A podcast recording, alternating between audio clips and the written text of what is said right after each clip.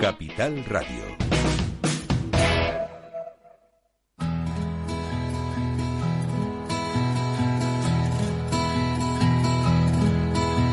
Comienza la caja de Pandora.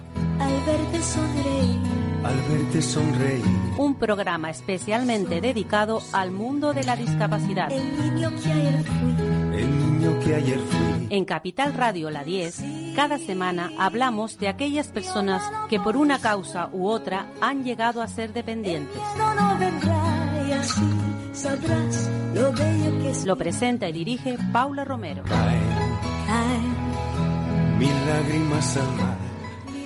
Buenos días, queridos oyentes. ¿Qué tal están todos ustedes? Parece que ya tenemos un cambio en el tiempo y estamos ya con, sobre todo a nivel nacional, están ya muchas zonas de- del país con frío. Nosotros tenemos la suerte de estar en Canarias y nos ha bajado un poquito la temperatura, pero vamos, que está primaveral como siempre. Muy bonito todo, con un cielo muy azul y, y con muchas ganas de trabajar y de empezar las mañanas con este tipo de, de tiempo. Y, y la verdad es que mm, solo se rompen estas cosas buenas cuando, cuando nos encontramos con que mm, hay personas totalmente irreflexivas por, por ser suave en el calificativo, profesoras que, que han hecho las cosas mal y que encima de haberlas hecho mal son capaces de, en plan de defenderse, lo hacen atacando. Porque hay un, dicho que dice que la mejor defensa es un buen ataque. Bueno, pues esto es lo que han hecho en dos hermanas, Sevilla, unas profesoras que maltrataban a una nena pequeña, a una niña con autismo. Y su madre vamos, va a hablar con nosotros hoy para contarnos esta, esta triste realidad que ha vivido. Rocío Rodríguez López es madre de una niña con autismo y estamos hablando mm, desde Tenerife con Sevilla, dos hermanas. Buenos días, Rocío. Hola Paula, buenos días.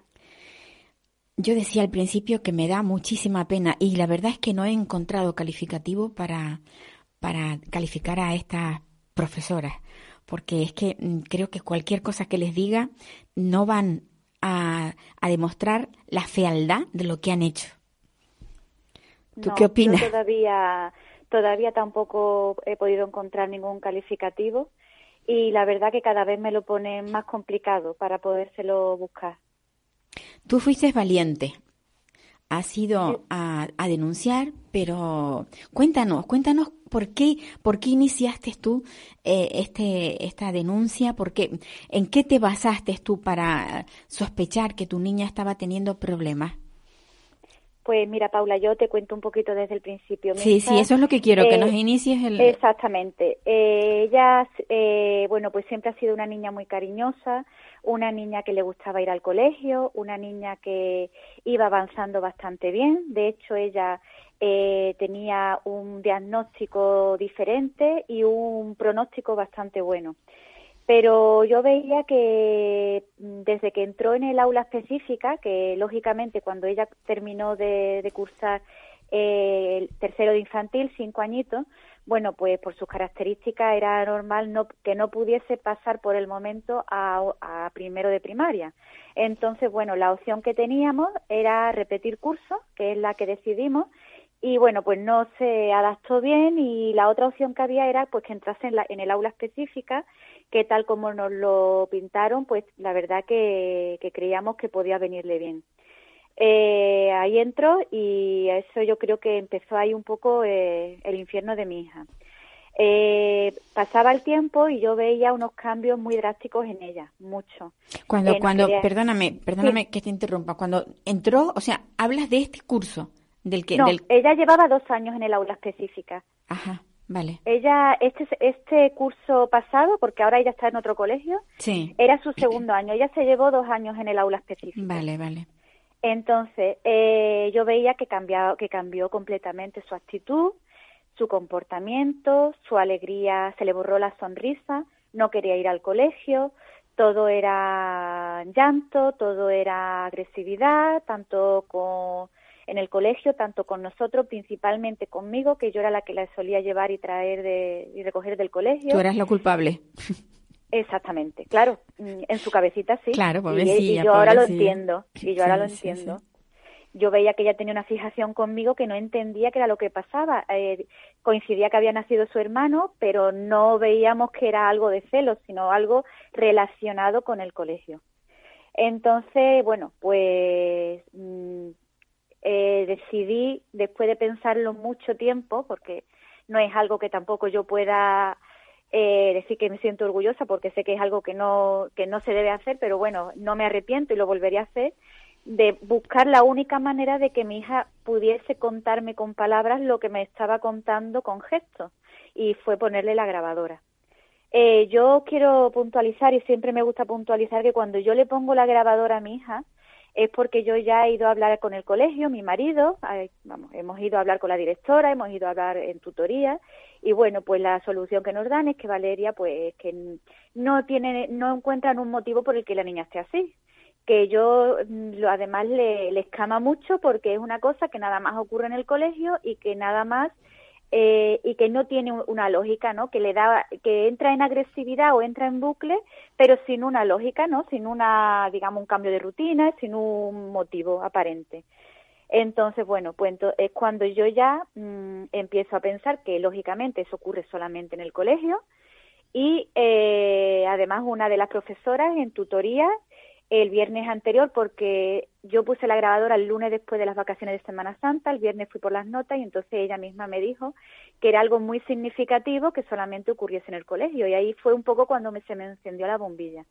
Lógicamente pensando pues que sería otra cosa, que sería algo que a ella pues le asustara, que estuviese sufriendo bullying por parte de algún compañero o por parte de algún niño del colegio, que no se adaptara simplemente a ese aula, pero quiero que quede muy claro que yo jamás pensé que, que iba a ser por parte de estas personas. Vamos, que tú no ibas, tú no ibas a espiarlas. Para nada, para nada. Eso, eso para tiene que quedar claro. La primera sorprendida mm, en cuanto a lo que yo me encontré en esas grabaciones fui yo. Porque de hecho, de, de esas tres personas, hay una en la que yo confiaba, vamos, mm, que yo tenía casi una relación de amistad cercana, cercana a ella, sin saber lo que le estaba haciendo a mi hija. Entonces yo le había depositado, bueno, pues depositas en el colegio lo que más quieres en el mundo, que es a tu hijo. Y confías, porque es que no te queda otra que confiar. Es que los padres volvemos a casa con miedo, pero sabiendo que, bueno, que tenemos que tener la confianza suficiente en esas personas como para estar tranquilos las horas que estamos sin ellos, porque luego están con nosotros y, y sabemos, bueno, que están bien atendidos y demás, pero en el colegio lo, son niños que no pueden contarnos, entonces es lo que, lo que vemos, ¿no? Y yo a mi hija no la veía bien allí. Cuando ese día yo pongo la grabadora, mm, ya te digo, sopesándolo muchísimo y viendo y con mucho miedo de ese día a ver eh, que si la encontraban, qué podía yo encontrarme, eh, qué iba a pasar, pues llegó mi hija, eh, la puse en el ordenador y pues como bien sabes, Paula, son cinco horas de auténtico infierno de sí, Sí, sí, porque yo las, las he oído y... Tú las he oído, ah, exactamente, tú las has oído. Un infierno. Y siempre digo lo mismo, Paula, a mí me cuesta mucho trabajo eh, comprender y mm, que yo tuviese tanta puntería de que en un día simplemente, porque yo no lo he hecho de decir, lo pongo varios días, yo en el momento que vi lo que pasaba a mi hija, lógicamente, mi hija el día siguiente no, no pisó el colegio. Mm, yo no puedo, en mi cabeza no cabe que yo haya tenido tanta puntería como para decir que a mi hija eso se le estaba haciendo solamente en un día. Dichas después las vistas la, las secuelas que tiene mi hija. Entonces ahí ya comprendí todo. Y ya mi hija, lógicamente, después de ese día no ha vuelto a pisar ese colegio. ¿Y cuál es la actitud ahora de, de Valeria? Pues Valeria tiene, Valeria ha cambiado mm, muchísimo, muchísimo, pero Valeria tiene secuelas como lógicamente cualquier persona que haya pasado por esos insultos, por esas vejaciones y por esos tratos día a día después de tanto tiempo. Sí, porque claro, la grabadora grababa los sonidos, pero no sabe cuál era la actitud, si la empujaban, si la pegaban, si eso es lo que no sabe. Exacto. Yo tenía, Paula, eh, esto todavía no se ha admitido, pero bueno, yo lo tengo, lo se ha enseñado, está en la querella y todavía no se ha admitido por parte de la juez, pero yo tengo unas fotografías de una época que mi hija venía con, porque mi hija eh, se autolesionaba ella misma mordiéndose en esta época, pero otra cosa eran unas marcas que traía de dedos en los brazos, en la carita, en el culo, como de agarrarla muy fuerte. Yo lógicamente eso jamás ni la llevé a hacerle ningún tipo de, ni la llevé al médico porque digo, mira, cualquier niño en el recreo que la haya agarrado más fuerte, pero yo ya mm, con el tiempo me daba cuenta primero que eso no eran dedos de niño y segundo que eso era mm, forzar, o sea, mm, haberla forzado agarrándola muy fuerte, eran dedos de adulto. Sí, una fuerza superior, una fuerza que no tienen los niños, sí, sí. Exactamente, exactamente.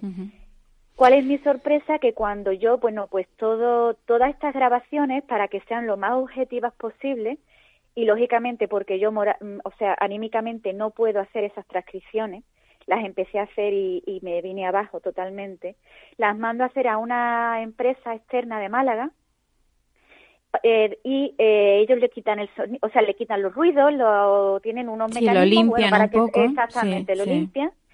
Cuando me encuentro frases como eh, la he agarrado así, eh, la he cogido así para que ahí se quedase, encuentro frases como eh, quédate ahí, tápate, ahí te quedas, y la niña en todo esto gritando y llorando. Entonces, bueno, pues yo siempre, como dicen, mm, tengo que, decir todavía que hay presunción de inocencia, pero para mí no la hay.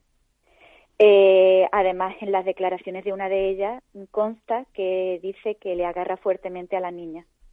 Entonces, para mí está clarísimo, Paula. Para mí todo esto está clarísimo. Hay muchas cosas que para mí como madre están claras, que ojalá pueda demostrar que tengo todas las pruebas del mundo, pero que lo que necesito es que esas pruebas se, sean, admitidas, sean admitidas, exactamente, sean admitidas, se miren hmm. y se y se valoren sobre todo la que llevo tantísimo tiempo esperando, que es la del forense.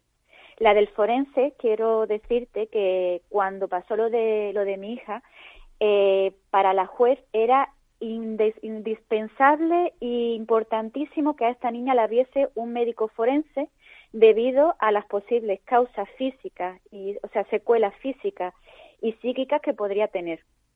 cosa que vimos lógica todos, porque claro. un forense es un médico y creo que es quien tiene que valorarlo.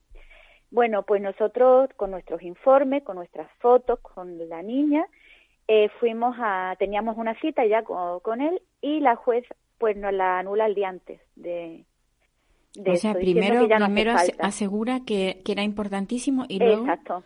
Y luego dice que ya no hace falta. En el momento que escucha hablar a, a, las imputadas, a las investigadas, se dice ahora, dice que ya no es necesario. Mm, pues imagínate tú lo que yo he leído de lo que estas personas declaran el día que van. Imagínate. Eh, aquí lo que pasa, Paula, es que eh, la niña era muy mala, era muy agresiva y la niña había que tratarla así, en pocas palabras. Esto es lo que tiene que escuchar una madre. Aquí no se trata de lo he hecho mal, pues mira, no tengo formación, no tengo vocación, no, no, no, no. Aquí se trata de culpabilizar a la niña, a una niña de siete años. Es terrible, es terrible. Terrible. Terrible, porque esto, eso tenemos que verlos todos, o no, el, que tenga un niño y el que no lo tenga. O sea, si no tenemos empatía, mal nos va, mal nos va. Exacto. Y bueno, la, la impunidad de, de, de, de, quienes hacen las cosas mal a sabiendas que luego no les va a pasar nada, eh, bueno, es que entonces, eh, claro. Bueno, eh, el, yo mm, estoy segura de que si esto no hubiese sido tan mediático como ha sido, no por, vamos, ha sido mediático por la empatía precisamente de la gente, de la gente hacia mi hija y hacia nosotros.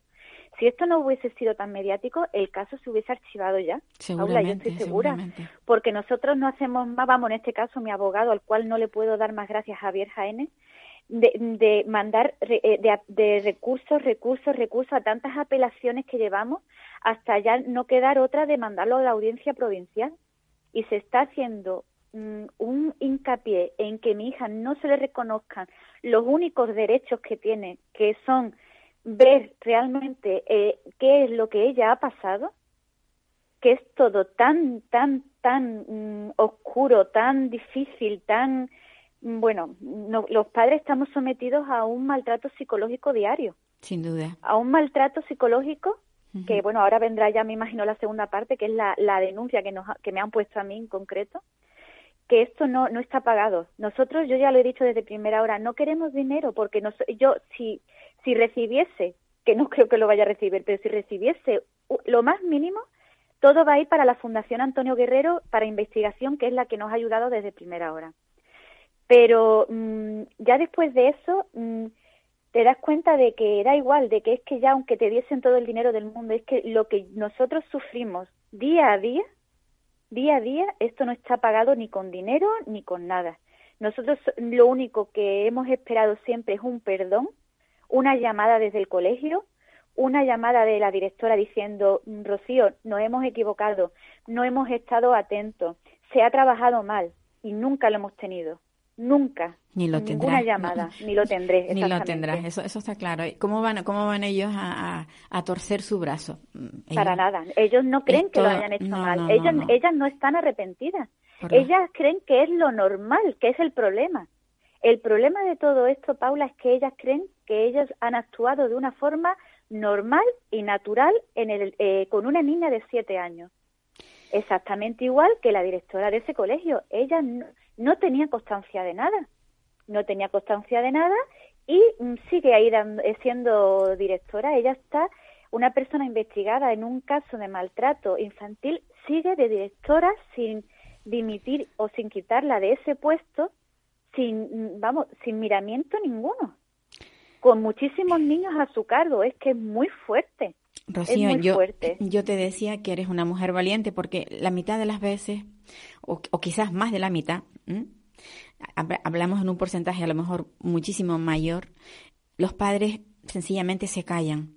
No, no son capaces de ni de poner la, la, la grabadora ni de ir al juzgado a presentar la denuncia cambian al chico de, o la niña o el niño de, de colegio, si es que tienen la posibilidad, y ya las cosas se quedan así. Pero es que el problema es, es ese, el que si no luchamos para que esto se acabe, porque es que eso tiene que erradicarse, no es la primera vez que pasa una cosa de esta. Pero en cualquier comunidad autónoma, no solamente ahí en Andalucía, en cualquier comunidad. Pero lo que no se puede es silenciarlo, porque el silenciarlo hace que continúe, que no se erradique este sistema, este mal sistema de enseñanza en los niños con, con, discapacidad intelectual. En el caso de tu hija, tu hija no habla, tiene autismo no verbal. Sí. Claro, es que eh, son precisamente... habla pero muy poquito, muy poquito, Paula. Tiene, vamos, eh, digamos que es preverbal, digamos. Claro, pero, ella no me podía contar de ninguna manera, de ninguna manera lo que le estaba pasando, nada más con miradas con autolesiones, con no querer ir al colegio y con su comportamiento. Es la única manera. Y lo que decías de que esto ocurre en todas las provincias, en todas las comunidades de hmm. España, es real. Sí, sí, es real. Mira la mamá de Cáceres, la mamá de Getafe. Exacto. también que llevan dos años en medio de un proceso que no se mueve ni para detrás ni para adelante, con profesoras que todavía siguen trabajando porque digamos que estas están de baja que esa es otra, que le estamos pagando nosotros Y nos enteramos gracias a Internet. Exacto. Que Internet tiene muchas cosas malas, pero tiene otras buenísimas. Y por lo menos el poder saber que no estás sola, que hay más madres luchando y que habemos pues medios de comunicación que somos capaces de darle voz a, a estos problemas, ¿no? A, las madres que tienen estos problemas. Rocío, yo te deseo mm, mucha suerte y sobre todo que la niña vaya bien, porque eh, eh, lo principal es que la niña vaya bien. Sí. Eso es Para mí es lo importante. Que yo seguiré luchando, Paula, por mi hija, lógicamente, para que tenga su justicia, pero también seguiré luchando por cada uno de los niños que está eh, en la mínima eh, vulnerables a que le pueda volver a ocurrir esto. esto no se lo deseo. Estás haciendo un camino, estás haciendo un camino a lo mejor no, no eres consciente, pero estás haciendo un camino.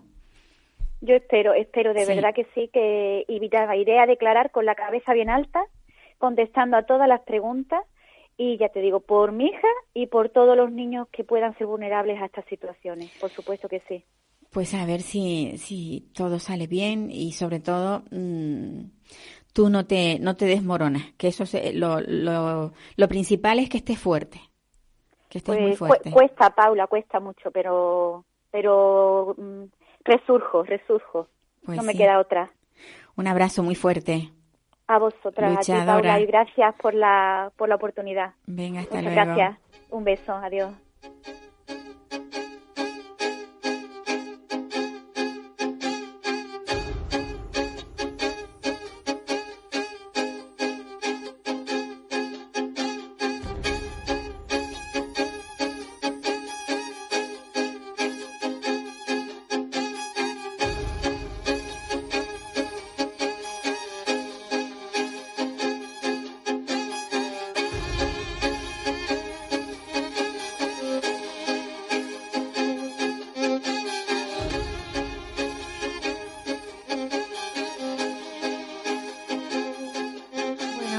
Nuestro programa. La verdad es que estas cosas, mm, por un lado, nos, nos animan, porque cuando hay una madre que es capaz de tener el valor suficiente para denunciar, esa parte, pues esa nos anima. Pero lo que, lo que realmente es triste es saber que hay profesores que, que no son como tienen que ser. Pero bueno, vamos a dejarlo a un lado y vamos a seguir. Y ahora vamos a hablar con Raquel García Reyes. Ella es directora de marketing y eventos de, de nuestro periódico aquí en Tenerife, del día. Ella, mm, bueno, pues está organizando, va a ser un foro en, que está relacionado con el empleo y la discapacidad. Buenos días, Raquel. Buenos días, Paula. Me encanta lo que el evento que vas a hacer, porque a mí todo lo que sea que se mueva y que se hable de discapacidad, la verdad es que me anima, me anima mucho. Pues a nosotros la verdad nos hace, nos agrada bastante y nos sentimos bastante satisfechos de que este tipo de, de iniciativas gusten y Sí. además es uno de los principales objetivos de llevar a cabo este tipo de, de eventos es precisamente conseguir gustar más, conseguir que lleguen a personas que están completamente ajenas a este tipo de realidades y, y que, y que desconocen. Y cuando hablamos de discapacidad y empleo, pues nosotros hem- hemos pensado que, como hacemos con otra serie de eventos, hay determinados temas que hay que bajar, que hay que hacer llegar, que hay que comunicar y hay que calar en la sociedad, Sí, en la sociedad, en, en el, en el empresariado, en el tejido empresarial y precisamente eh, en este en este tema a tratar, pues dijimos, oye, nosotros tenemos la capacidad eh, de reunir a, a un número de empresarios en torno a un, deba- a un tema, a un debate que necesitamos que les llegue, ¿por qué no lo vamos a sacar? Y vamos a hablar de empleo y de discapacidad en una mesa coloquio eh, con agentes implicados desde distintas ah, perspectivas Ujú. y por supuesto con, con un público, mm, te iba a decir un público concienciado, pues probablemente no, pero realmente ese es nuestro objetivo, Paula, que llegue, sí, que no esté concienciado y poder hacerlo. que crear empatía Total. en, en ese foro. Yo creo que, que se deberían de hacer a menudo, ¿eh? Mm, sí, Sobre todo por eso, para que la gente comprenda que, que, que las personas con discapacidad también pueden estar integradas en el, en el mundo laboral, porque mm, uno de cada, de cada cuatro personas con discapacidad mm, consigue algo. O sea que es tan mínimo, es tan mínimo. Sí. es tan mínimo y además muchísimas empresas o de las empresas que más Mm. apuestan por por el empleo inclusivo tienen muy buenas experiencias Sí. y eso yo creo que es eh, clave para inspirar a otras empresas a que se animen Sí, sí, no sí. solamente sensibilizar, por eso es bueno, ¿no? Contar con, con, con diferentes perspectivas dentro del foro. Pues mira, vamos a tener a Javier Bencomo, que al final es representante de Sermi Canarias, ¿no? Ujú. él, él nos va a poder contar muchísimo sobre qué se están haciendo desde diferentes asociaciones y organizaciones en, en materia, ¿no? En qué proyectos y qué herramientas. Eh, Andrés Guillén de, de la ONCE, la ONCE no cabe duda que es la empresa que, que más empleo realmente crea, la verdad que sí. crea, Sí, sí, evidentemente. sí. El, el luego- único, el único problema es que, que hasta ahora, bueno, ahora ya se ha ampliado, pero hasta ahora siempre eran personas afectadas por la visión, ¿no? Pero bueno, ahora, Ah. ahora está creciendo mm, en otros ámbitos también, dentro de- Sí, del mundo de la discapacidad. Dentro, dentro del mundo de la discapacidad Sí. están abriendo camino. Sí, sí. Y luego también contaremos con empresas, empresas canarias, empresas que, que, que apuestan por ello y que quieren ir allí a contar su, su buena experiencia, su caso de éxito y animar, por supuesto, a otras empresas a que, a que se a que también colaboren. Sí, Contaremos también con, evidentemente, la, la administración pública. Ellos nos podrán eh, contar qué programas están haciendo, cómo están haciendo y, de qué manera eh, son fomentan ¿no? que, se genere más empleo. Y, y contaremos con testimonios, porque al final cuando tenemos en directo un testimonio a alguien que es representativo de la integración eh, laboral con una discapacidad, no solamente física, porque antes comentabas en el caso de la ONCE que muchas veces la mayoría de las personas cuando nos hablan de discapacidad nos viene a la mente una discapacidad física. Sí, lo que se ve. Sin embargo, lo que se ve. Sin embargo, hay discapacidades invisibles sí. que eh, que también están integrados, que también pueden hacer eh, grandes labores y grandes funciones y por supuesto se pueden integrar y contaremos con testimonios de personas que están trabajando, que tienen un empleo y que, y que nos van a contar cómo, cómo lo han conseguido, cómo ha sido el camino y, y, cómo se encuentran. Generalmente el camino es duro, pero cuando lo logran, mm, creo que se afianzan en él, en el empleo, y ya se quedan ahí, porque se les valora, se les valora. Claro. Entonces, eso. Pues... Pero bueno, contar con, contar con esa, o sea, poner sobre la mesa en un entorno donde tenemos a todos los agentes desde empresas que son los que contratan, a las administraciones públicas que ponen y facilitan el camino, con ese tipo de experiencia, que ese camino duro, probablemente se puedan sacar de ahí conclusiones, se puedan sacar iniciativas, se puedan establecer eh, vínculos que puedan arrancar eh, a mejorar, por ejemplo, ese tipo de, caminos duros que nos están contando. Y bueno, y, contaremos contigo también, Paula. Yo encantadísima porque, bueno, todo lo que sea hablar de, de, las experiencias que uno tiene, que uno vive, yo creo que son aportan, aunque solamente sea un granito, en, en una montaña un granito de arena siempre es algo. Va, a ser, va a ser una gran labor. Yo, yo considero que este tipo de iniciativas no solamente se van a quedar además en, el evento en sí, en este coloquio que va a tener lugar el próximo jueves 27, sino que además pues eh, a través de nuestro medio de comunicación, que somos líderes, que tenemos tantos cientos de miles, 124 mil lectores diarios, pues sí. vamos a hacer llegar lo que sucede ahí, lo que sucede, las conclusiones, lo comentado, lo dicho, las hojas de ruta que salgan de ahí y, y seguiremos haciendo un, una labor divulgativa de, de, de, llevar a, la sociedad en general una de las principales eh, problemáticas, decirlo, pero a la vez oportunidades también, que, tenemos, que al final tiene que ser así como, como se tiene que ver. Raquel, muchísimas gracias por salir aquí, aunque sea estos minutitos.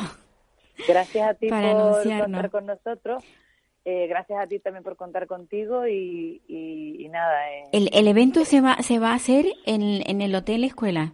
El evento se va a hacer en el Hotel Escuela el 27 de noviembre a las nueve y media eh, en el Salón Tagoror y, lo he dicho. ¿Y la, y, la, ¿Y la entrada es mediante invitación?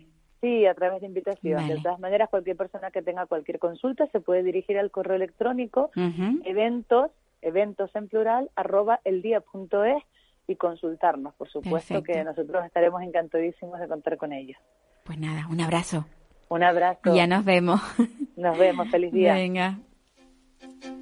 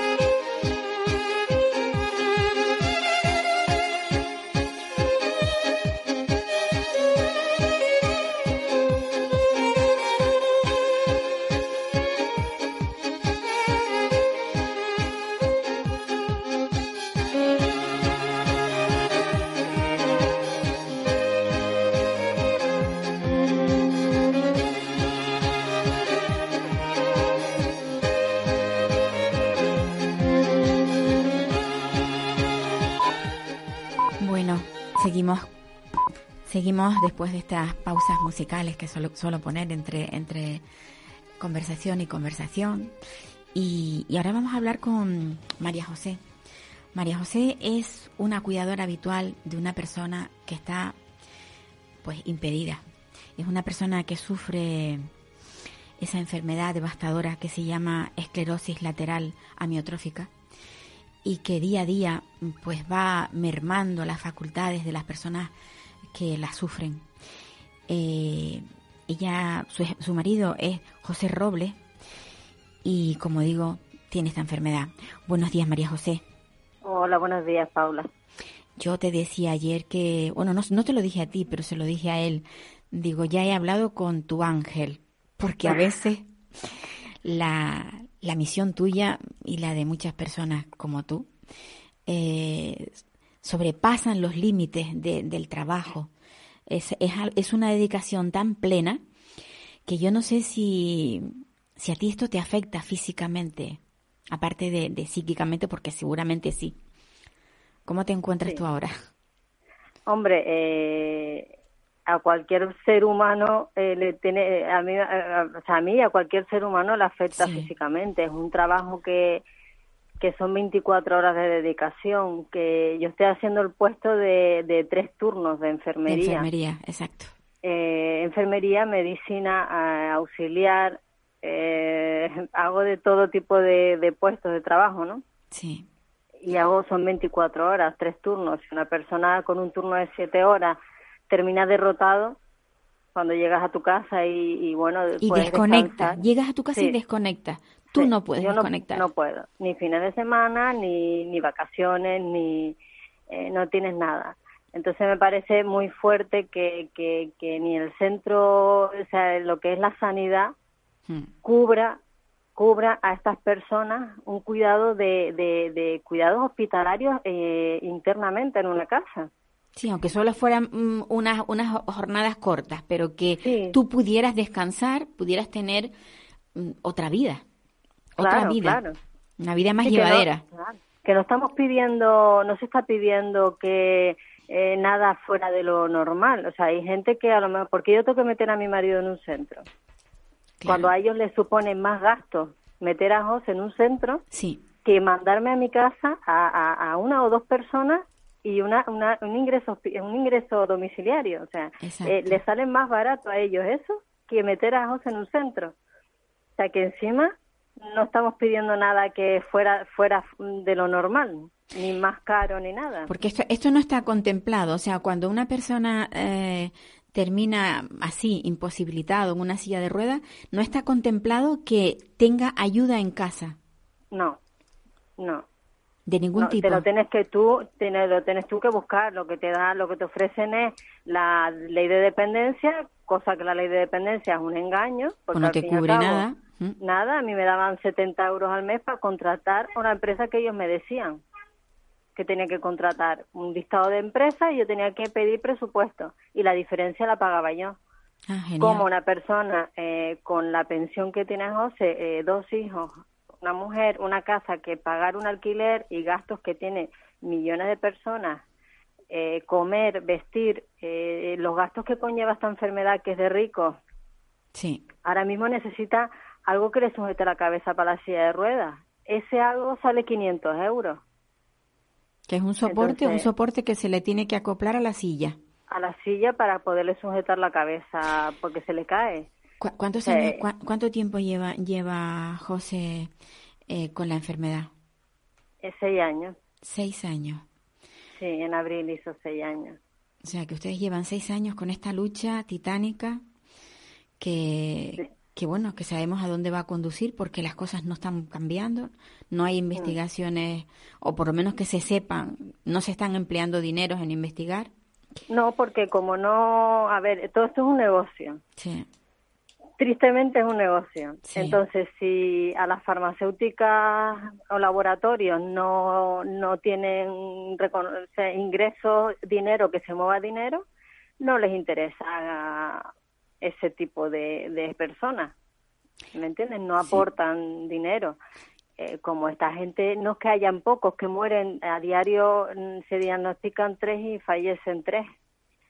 Entonces, unos por otros, o sea, es que no da tiempo a que sea mucha gente, ¿no? Porque no hay cura, no hay, es no es como el cáncer, por ejemplo, que puede haber cura en muchos casos. Sí, sí. Eh, ahora mismo, ahora mismo José mm, ha pasado por una operación que era necesaria para poder tener, digamos, un poquito de calidad de vida. Bueno, poder más bien para poder vivir, sí. Claro, para poder, respirar, exacto. Si no, no, no podías seguir. Ya, y esto mm, conlleva que tú estés pendiente de, de, un, de un sensor que te avisa, eh, que suena cuando tu marido eh, pues puede sufrir, digamos, un ahogamiento. Claro, porque se le atraviesa, a ver, él tiene la traqueostomía, que, que, bueno, pues está conectado 24 horas, él, no que le falte oxígeno, lo que se le están parando son los pulmones, porque la, neuro, la neurona motora que funciona, que le da la orden al pulmón para que se mueva, se está muriendo. Entonces, eh, claro, los pulmones se están parando, entonces él está conectado a un aparato 24 horas que es el que le mueve los pulmones a través de la traqueotomía. Entonces ese, aparato le mueve el pulmón. ¿Qué pasa? Que tiene una cánula, tiene un codo y ese codo a lo mejor por ahí suelta la flema. Se obstruye y es cuando él se asfixia porque esa flema le está obstruyendo la entrada, eh, la salida de aire de que le entra a él, ¿no? A él le entra y le tiene que salir por otro otro agujero. Es como tú respiras, respiras por la nariz, sueltas aire igualmente, ¿no? Claro, claro si a ti te taponan la nariz y si y no entra ni sale aire, es como no puedes respirar. No puedes respirar, evidentemente. Pues esa es su nariz ahora mismo, la garganta, ¿no? Su garganta, sí, sí. Entonces se obstruye y hay que estar, pues... Pendiente eh, todo el tiempo de él. Claro. Quita cánula, quita codo, cámbiaselo, pónselo limpio y o aspirar o hacerle la terapia respiratoria porque, claro, son muchos, muchos campos los que abarcamos los cuidadores, ¿no? No solamente de, de auxiliar ni de enfermería, sino también de, de fisioterapeuta. O sea, hacemos de todo. Como yo le dije a José, digo, en una semana he hecho en, uno, en la residencia lo que una persona hace en cinco años de carrera. Caray. Aprender, aprender. El que no quiere aprender es porque no quiere. Sí, sí. Porque si yo que no soy nada del otro mundo. He aprendido porque pongo ganas y interés. El interés, sí, sí. Claro, es que tu interés es mantener con vida a tu marido. Claro. Ay, María José, qué difícil, qué difícil nos lo ponen todo. Muy difícil. Qué difícil. Y es, es, muy sencillo, pero no sé por qué lo complican tanto. Sí.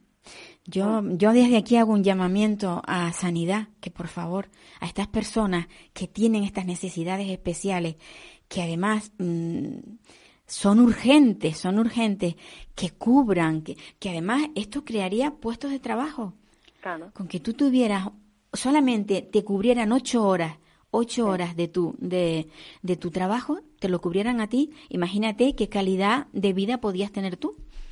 Yo y él, o sea, es que los sí, dos, los porque dos, si tú físicamente y mentalmente Mm. eh, eh, te cansa, aunque yo intento siempre estar de buen humor y intento reírme, pero soy humana. Claro que sí. Entonces, mm, a lo mejor puedes tener un mal día, Sí, pero como sí. cualquier persona. Que sí, que sí. Y que, y Entonces, que te da, mm, como se dice vulgarmente, la bajona y, y ese día pues estás de distinta... Yo que no, yo, espérate tú, que yo no me puedo poner mala. Eh, hace poco me dio un cólico nefrítico. Eh, mi problema era que yo no podía estar en el hospital en urgencia para recuperarme porque tenía que estar con mi marido. Sí, Por favor, póngame un calmante que yo me tengo que ir para mi casa porque mi marido está eh, con mis hijos y está y, y mis hijos no, no están preparados como para estar con para él. cuidar de él, claro. Entonces es muy duro decir mm, tu mente no te puedes poner mala. O sea, y luego muchas personas ven mal el hecho de que nosotros hayamos puesto una campaña recaudando fondos en Facebook. O sea, no nos queda otra alternativa. Nosotros Sí. no queremos el dinero para, para comprarnos un chalet, queremos el dinero para poder contratar a alguien, Sí. ya que eh, la sanidad nuestra no lo hace. Por favor, poder contratar a alguien que me ayude eh, cuatro horas, cinco horas, lo que yo pueda abarcar con lo que se recaude Pues sí. no es pa- o para los gastos necesarios básicos de él, o sea, no es para otra cosa. Pues yo desde aquí hago un llamamiento a que la gente aporte algo. A lo mejor con una mínima cantidad pueden ustedes subsanar ese bueno, arreglar no van a arreglar nada, pero bueno, No. puede, de alguna manera puede participar un poco en, en, en que las cosas mejoren. Sí. Pues, Mari, Sí, sí. lo siento ¿Qué mucho, siento, siento que sanidad no, no sea consciente. Las administraciones son muy frías Sí. Y ahí está el problema. Hasta que no te toca no no no sabes Exacto, eh, lo que abarca esta enfermedad porque Pues sí. como digo yo los toros de la barrera se ven de otra forma, ¿no? Sin duda. y, y ni siquiera la gente de tu entorno puede ver lo que yo estamos viviendo en mi casa. No, hay, hay que estar dentro siempre, todo el, Sí. un día por lo menos completo. Sí, Para y, ahí vivir. es cuando, sí, para que tú, para que puedan ver lo Mm. que es, porque puedes venir un rato, media hora, una hora y no decir, ah, pues no es tanto, no es Sí, tanto. sí, sí, sí. Mm, Ponte 24 horas con una persona con las características de José, que no mueve manos, no mueve piernas, no te habla, no puede respirar, eh, ¿qué más? No puede comer por boca, por sonda gástrica, o sea, es una persona, eh, es un bebé gigante. Ujú. O sea que Con la diferencia de que los bebés crecen y él no. él, no va a él crecer. él, a medida que pasa el tiempo, más trabajo. Va, el deterioro va a ser mayor. Un abrazo fuerte. Lo más que te puedo Muchas hacer es gracias. darte mi, mi, mi calor, mi, mi, mi empatía, porque no, no, no podemos resolver nada. Pero yo sí quiero que la gente lo escuche, lo oiga y que sepa que estas cosas hay que resolverlas desde la administración, porque la discapacidad no pide permiso y que además no es un tema familiar, es un tema social. Sí. Un Ahí abrazo está. muy fuerte. Muchas gracias, Paula, por llamarme. Muchos besos.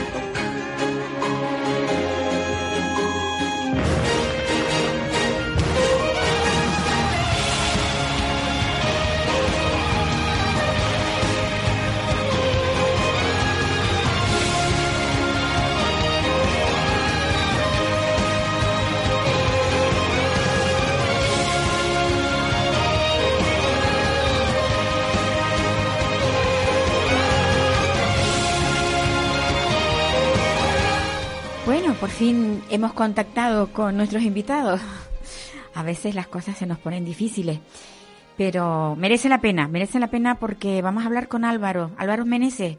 Este es un hombre que, bueno, pues que yo creo que le da todo. Es entrenador, eh, busca que la discapacidad eh, eh, pues salga en los medios porque tiene un grupo de chicos que trabajan y que hay que aplaudirles porque traen copas y traen diplomas y vienen con títulos. Buenos días, Álvaro. Buenos días, ¿cómo estamos? Pues, ¿cómo estás tú? Porque sé Pues que ahora mismo te has, cogido una escapadita para poderte poner al teléfono, Sí, pero cuéntanos un poco ese gran proyecto que lleva- llevas tú entre manos desde hace tanto tiempo, dedicado al deporte. Sí, pues mira, es un proyecto de hace siete años, ¿vale? En el que llevamos con niños de discapacidad intelectual y eh, estamos pues, pues, vamos, luchando contra viento y marea para eh, llevar el proyecto lo mejor adelante posible, ¿me entiendes? Es decir, con, con esto, con, con esfuerzo, con, con dedicación, con, ¿me entiendes? Con todo, padres, madres.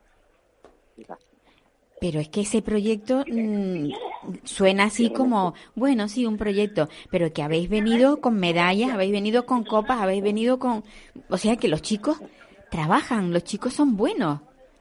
Sí, sí, no, eh, eh, a ver, son un conjunto de niños que lo que han hecho es esto, eh, ir entrenando, ir entrenando día a día y haciendo esfuerzo, esfuerzo. En el tema de la natación, Sí, a ver, Paula, dos segunditos y te termino de, de atender, de atender, espérate, Ujú. espérate. De verdad que estamos, estamos estoy eh, ahora mismo en un momento en el que eh, te hemos pillado en, en el- he en pillado el- mal, muy mal. muy mal. Pero bueno, pero rápidamente, Paula, te, te, te- te atiendo. Bueno, ustedes tienen que perdonar, pero yo tenía mucho interés en hablar con, con Álvaro Meneses porque ya digo, pues Mira, mira, te digo, te digo rápidamente, Pablo. Está. ¿Vale? sí, Vale, ya te puedo. Tenemos un proyecto, lo siento mucho eh, este desliz porque estaba ahora mismo en mi puesto de trabajo y me cogiste un momentito mal, pero bueno. mal, vale. Pues seguimos entonces, venga, hablaremos. Estamos tratando de, de que, de que Álvaro Meneses nos cuente cómo- qué es lo que hace con, con estos chicos para, para conseguir. Mira, Sí, Álvaro. sí, mira. ¿Me escuchas? ¿Me Sí, sí, te oímos, te oímos, sí. Vale, Te escuchamos. Es un, es un proyecto de hace siete años. Sí. Eh, eh, llevamos con niños de diferentes edades, de 16 años hasta casi 46. Tenemos un proyecto muy bonito en el sentido que estamos eh, consiguiendo que este año hemos logrado tener dos, dos equipos en la máxima categoría de llevarlo. No solo eso, sino también hemos llevado un, un, un equipo de, de chicas, ¿vale? Ajá. Y, eh, chicas y ha sido el primer equipo femenino en el cual ha podido ir a un campeonato de España de fútbol sala. Eh, eh, hemos hecho un gran esfuerzo este año llevando tres equipos y esos tres equipos pues han tenido un buen resultado, ¿de acuerdo? No solo me quedo con los resultados deportivos, sino también me quedo con pues eh, con esa cohesión, esa, eh, ese compañerismo y ese disfrute del campeonato, ¿me comprendes? Ujú. que es lo que nos quedamos. Eh, no solo eso, como tú antes me mencionabas, también estamos metidos dentro del mundo de la natación, tanto con un club como con otro. Sí, yo es que en la natación te conocía porque porque he visto Claro. la- la- los grandes avances, avances que han habido. Entonces, mm, claro que todo el mundo habla de la discapacidad como como que no saben hacer nada o no pueden hacer nada. No. hay un potencial en ellos y tú los estás lo estás descubriendo. Efectivamente, Paula. Eh, yo, eh, cuando yo hace siete años me dedico a ello, yo hay una base que yo eh, planteo, que yo no puedo tratar a los niños como si fueran niños, ¿me entiendes? Eh, eh, que tienen algo. No, no, yo me niego a tratar a estos niños eh, de forma eh, cotidiana, tiene que ser de forma cotidiana, en la que ellos, a enseñarles esas líneas a la que ellos son personas como cualquier otro chiquillo que tiene que disfrutar y que tiene que, ¿entiendes?, eh, canalizar eh, a través de la actividad deportiva, pues eh, es, esa cierta discriminación, Paula, que, eh, que nuestra Sí, sociedad exacto, tiene, ¿me exacto. entiendes? Es esa, entonces, ¿qué es lo que hacemos a través del deporte? A través de que ellos se superen, a través que vayan a esos campeonatos, a través que se relacionen, ya no solo lo deportivo, sino eh, que haga una interrelación con el grupo que tenemos. Estamos casi con un grupo de 25 niños en fútbol sala, pero en, en natación también hay otro grupo grande, ¿me comprendes? Sí, Sí, o sea que participan todos, personas con discapacidad y personas sin discapacidad. Efectivamente, porque Ajá. nosotros cuando hacemos las jornadas, Fernando Sosa, que es nuestro coordinador, que hace las jornadas, hace los encuentros a veces en Navidades, lo abre a todos, ¿me entiendes? Abre a una jornada de inclusión en el que estamos Claro. todos. Siempre eh, no solo nos centramos en el fútbol y la natación, a lo mejor si hay una carrera tipo como, como las que suele haber en Santa Cruz, ¿no? Pues nos movilizamos y participamos También. y colaboramos. Eh, eh, este campeonato nos ha dado, pues nos ha recibido últimamente. Eh, sabes que las entidades son las que no, no- nos echan esa mano, ¿no? A veces poca, a veces mucha. Ahora hay que ir, que esos gobiernos se vayan asentando, tanto Santa Cruz, La Laguna, se vayan asentando y, y vayan eh, afinando esos presupuestos y una vez tengan afinados esos presupuestos, me imagino que esas, esas ayudas llegarán. Te lo digo porque el otro día estuvimos en una recepción con Luis Geray de La Laguna, y, y, y hemos arrancado ese acuerdo, hemos arrancado un acuerdo, Paula, que era, por lo menos en fútbol sala, el tener una instalación cubierta. Porque siempre hemos dicho, estos niños se merecen como cualquier otra persona. Es decir, no me des horarios residuales de pabellón o no me des un- Claro. una cancha al aire libre porque yo a lo mejor salgo de trabajar a las 3 de la tarde y tengo que eh, estar atento a ver si está, hace sol, mucho sol, si hace mucha lluvia. Entonces no, no tienen un horario en una cancha cubierta para asegurar que... Claro, porque eso tiene sus limitaciones. El, el tener una cancha eh, abierta est- estás limitado. No puedes no puedes entrenar siempre que quieras, sino cuando lo permita el el, el tiempo. Efectivamente, efectivamente, Claro, claro. ¿entiendes? Por lo tanto, ella en la alcalde nos ha dicho que se va a sentar con la con Idaira, que Idaira tuvo una muy buena reunión también con Que es la concejal de, de la temas. concejal de deporte, de Ya. deporte. Deporte lo lleva eh, Idaira, Luis Geray pues el alcalde un poco junto con el, el concejal también de educación, que también un poco por la parte social pues nos, nos recibió y de verdad que ha sido positivo. ¿Y ustedes pertenecen a apoyo. la laguna o Sí, el Discapagua Tenerife pertenece a la Laguna. a la laguna? El Te- Tensalu, que es otro club que también son- somos como clubes hermanos, ¿no? Hermano Pedro, Discapagua, Tensalu, Milenio, ¿me entiendes? Ajá. Somos clubes como, como, como hermanos, ¿no? Entonces, hay unos que son de Santa Cruz, otros son de La Laguna, ¿vale? Entonces, en esa labor también Elena Mateo ha hecho, ¿me entiendes? No, eh, está sentándose también porque no- se han encontrado lo que se han encontrado. Hay cosas que se hicieron bien, hay cosas que están por hacerse, ¿me entiendes? Un poco. La demanda siempre ha estado, la de la cancha de cubierta siempre ha estado una demanda que nunca nos ha llegado. Entonces, el otro día se lo expresamos al alcalde. Alcalde siempre ha sido la promesa. De hecho, le dijimos que no íbamos a ir a ninguna recepción más eh, cuando tuviésemos un éxito como forma de reivindicar y decir, pero bueno, dijimos, son gente que está entrando nueva, hay que darles el, La oportunidad, de, de- ¿me entiendes? Pues la sí. confianza de que, que están nuevos y entonces no se podría tomar esas decisiones. Pues yo yo Si encantadísima. está. Encantada, encantada de saber todo, todo este, bueno, pues todo este bien hacer que llevas tú, o buen hacer, valga la expresión después, mejor. Y después agradecer y todo siempre hay alguien que porque te ayuda para aquí te ayuda para allá. Corto siempre eh, abrimos a que cualquier empresa o cualquier organismo que quiera participar con nosotros porque no sale barato llevar a estos niños fuera. Claro.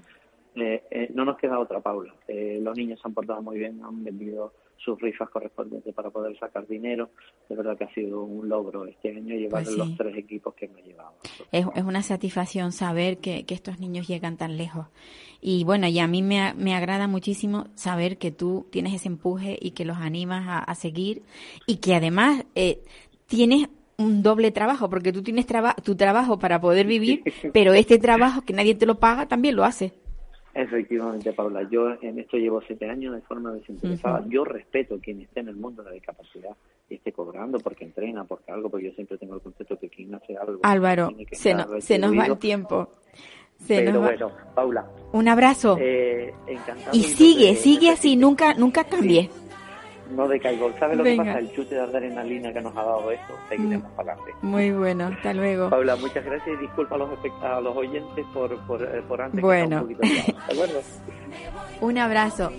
Bueno, queridos oyentes, el- hoy el programa ha sido un poquillo accidentado, pero bueno, esto es lo que pasa. No todo el mundo está dispuesto a o tiene disponibilidad para entrar en antena cuando yo lo necesito. Un abrazo a todos y les espero el, el próximo la próxima semana. ¿Puedo? No, Me voy, goodbye, Wiedersehen. dicen adiós. Me voy con un suspiro y un adiós, adiós.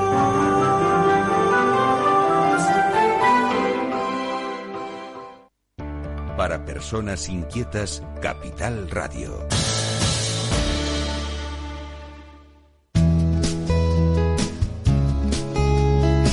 Capital Radio, música y mercados.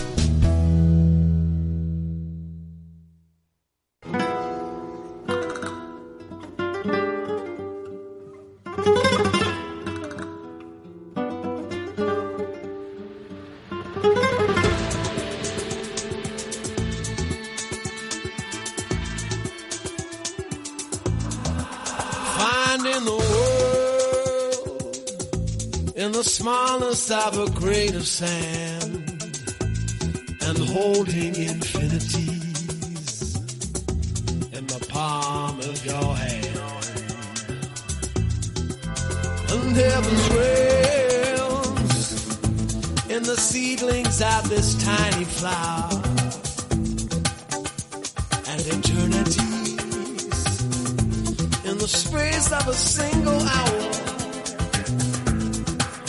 Send your love into the future.